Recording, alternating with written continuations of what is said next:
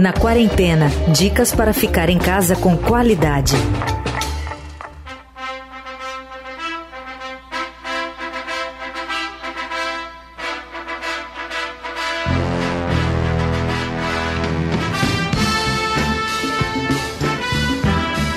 A pandemia do novo coronavírus fez com que eventos de todos os tipos tivessem de ser cancelados ou adiados ao redor do mundo. Isso inclui, além dos tapetes vermelhos, dos congressos e convenções e festas de aniversário e casamento, os eventos esportivos. Até mesmo a Olimpíada de Tóquio, originalmente marcada para julho e agosto deste ano, teve de ser reagendada para 2021. É a primeira vez na história em que os Jogos Olímpicos são adiados. Com as competições paralisadas, todo um calendário planejado cuidadosamente tem que se adaptar de imediato. Em meio a tudo isso, como fica a preparação dos atletas? Dá para seguir a rotina de treinos respeitando todas as normas do isolamento social? E como lidar com a expectativa para o retorno às atividades? No episódio de hoje, conversamos com o ciclista Henrique Avancini. Ele é campeão mundial de mountain bike e tem vaga garantida na Olimpíada de Tóquio. Tudo bem, Henrique? Obrigado por nos atender. Tudo jóia, Manuel. Obrigado pela oportunidade. Sempre muito bacana ter um espaço para a gente poder conversar. Você está exatamente aonde, hein, Henrique? Eu estou em Petrópolis, que é a minha cidade natal, onde a minha família reside. Assim que o calendário foi bloqueado, eu retornei para casa e é onde eu estou desde então. E como é que você tem feito nessa fase de quarentena, de isolamento, para manter treinamentos, forma física diante das restrições? Você tem conseguido alternativas, Henrique? Consegui sim. Ah, acho que o primeiro grande desafio é você fazer um plano de performance, qual a maneira que você precisa se preparar dentro desse período. E isso tem sido um desafio, principalmente porque durante boa parte desse período nós não tínhamos uma noção de quando talvez retornaríamos às competições e agora as coisas começam a clarear um pouquinho mais e aí é um pouco mais fácil você planejar, estruturar a sua preparação em termos de, de periodização, né, de dividir o seu tempo.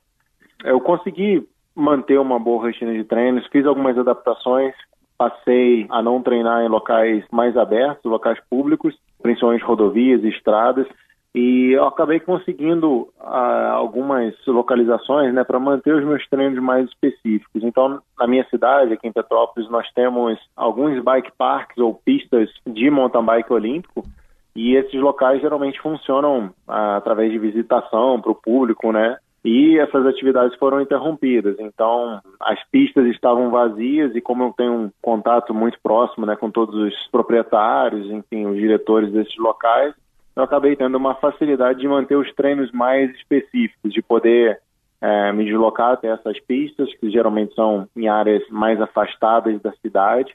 E aí eu fazia treinos um pouco mais limitados, diferente um pouco do, do que geralmente é a preparação do ciclismo, que a gente cobre uma quilometragem, às vezes áreas muito grandes. Eu só reduzi né, a área que eu vinha cobrindo dentro dos meus treinamentos porém tem sido bastante suficiente assim para eu manter a minha forma física. Uhum. Uh, hoje eu me encontro assim numa forma legal. E além disso, o que eu tirei de mais positivo desse período foi ter tempo para trabalhar outras áreas, né? Que era algo que já, já me faltava um pouco aí nesses últimos anos. Quando você fala preparar outras áreas, por exemplo, a questão mental ou tática ou até de recuperação física, esse tempo tem ajudado nesse sentido, Henrique? Exatamente isso. Bom, nos últimos três anos eu tive uma ascensão um pouco mais expressiva na minha carreira, né? Eu vinha crescendo ano a ano aí desde 2012, mas desde que eu entrei no top 5 ali do ranking mundial, acabei tendo um pouco mais de demanda, né? De outros compromissos e principalmente meu calendário de viagens aumentou muito. Então, esse tempo de, de preparação de coisas que são tidas como secundárias, né, começou a ficar bastante comprometido. E eu sempre fui um atleta que me desenvolvi através do trabalho nessas áreas, né, através de dar atenção ao detalhe. E isso estava me faltando um pouco, então eu tenho apreciado bastante isso. Tenho trabalhado muito mais a fundo na minha parte de preparação mental, que era um trabalho que a gente tinha estruturado para os Jogos Olímpicos e que eu posso alongar esse trabalho para o ano que vem. Então, eu acabo conseguindo ter uma percepção melhor, uma absorção melhor do trabalho, além de outras áreas. Comecei a fazer um treinamento de respiração. Enfim, essas áreas que eu vinha trabalhando, eu acabei conseguindo ter mais tempo e mais liberdade para explorar mais a fundo, né? Então, isso eu tiro como algo bastante positivo para esse período, assim. Uhum. Para mim, eu vejo como algo que pode trazer um, um crescimento aí para o meu futuro. Legal. Você estava falando que as coisas começam a clarear um pouco em termos de calendário. Há perspectiva de provas agora no segundo semestre, Henrique?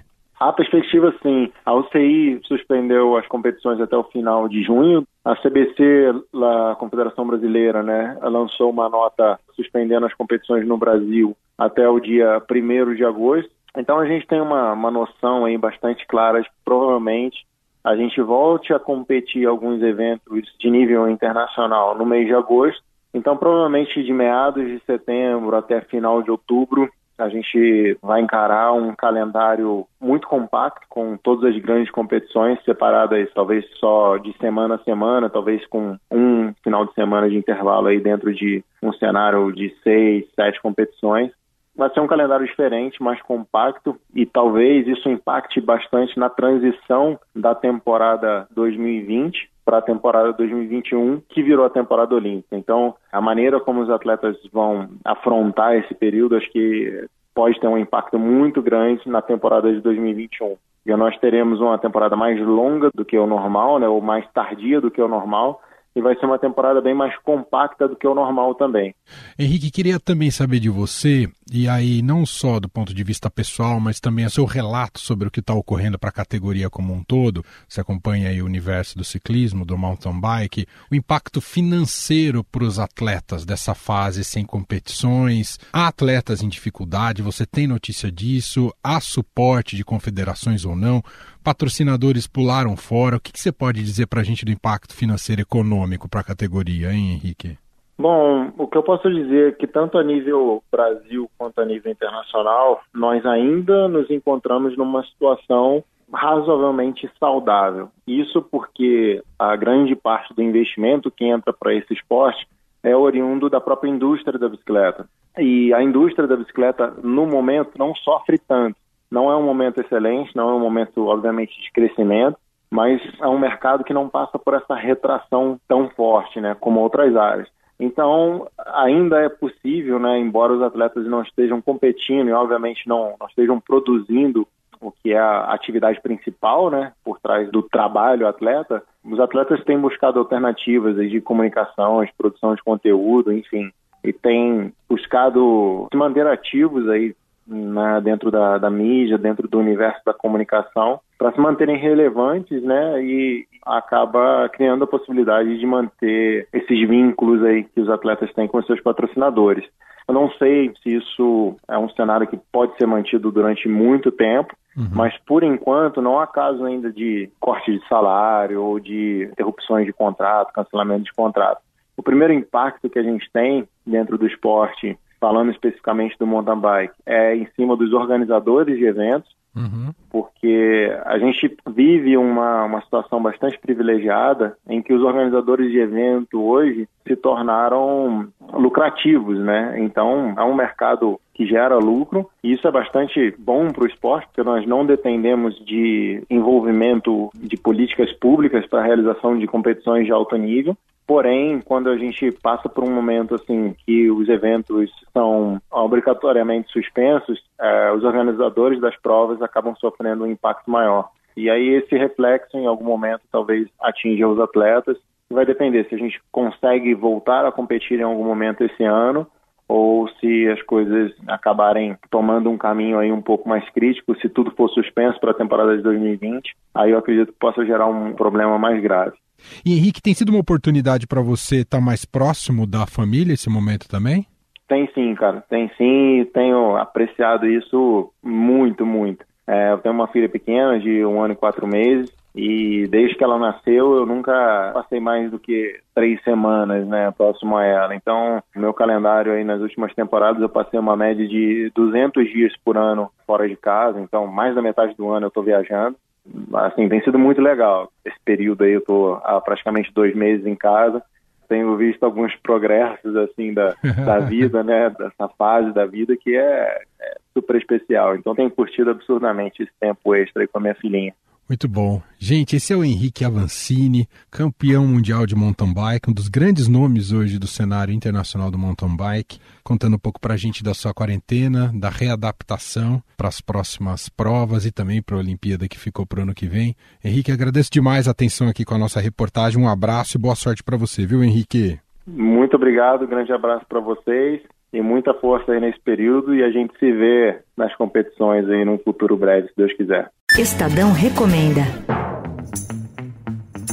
O Estadão Recomenda de hoje tem uma dica de Paloma Cotes, da editoria de Metrópole do Estadão. Diga lá, Paloma. Oi, eu sou Paloma Cotes, jornalista do Estadão. Eu trabalho no núcleo que faz a cobertura do novo coronavírus. Eu gosto muito de música, então nessa quarentena, nos meus momentos de folga, eu gosto de ouvir Paul McCartney e também Beatles. Eu também curto bastante David Bowie e Bruce Springsteen. E nos momentos em que eu quero ter mais descontração, eu gosto de assistir séries. Atualmente, eu estou na segunda temporada de Brooklyn Nine-Nine.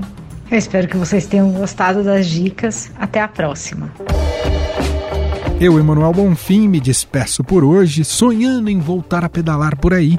Até amanhã cedinho no Estadão Notícias e de tarde aqui com você na quarentena. Você ouviu Na Quarentena dicas para ficar em casa com qualidade.